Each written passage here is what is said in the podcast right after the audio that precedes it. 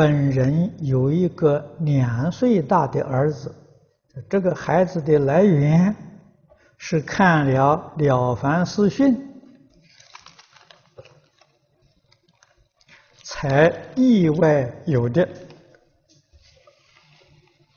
而且相信啊，不是命中的，但弟子非常疑惑。因为弟子一心想念佛往生，不想啊拖住这个包袱啊，但经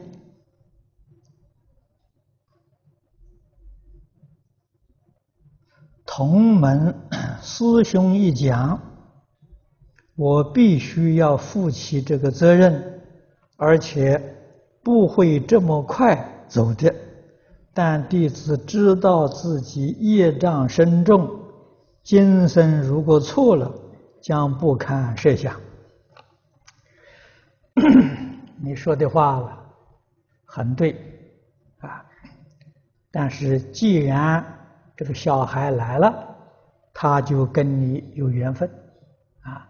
你一定要好好的教导他，啊！如果真是像你所说的，啊，他也不是你命中有的，你看了《了凡四训》才得到的，这是感应。啊，这个小孩长大了，能够弘法利身呢，那你的功德就无量了。啊。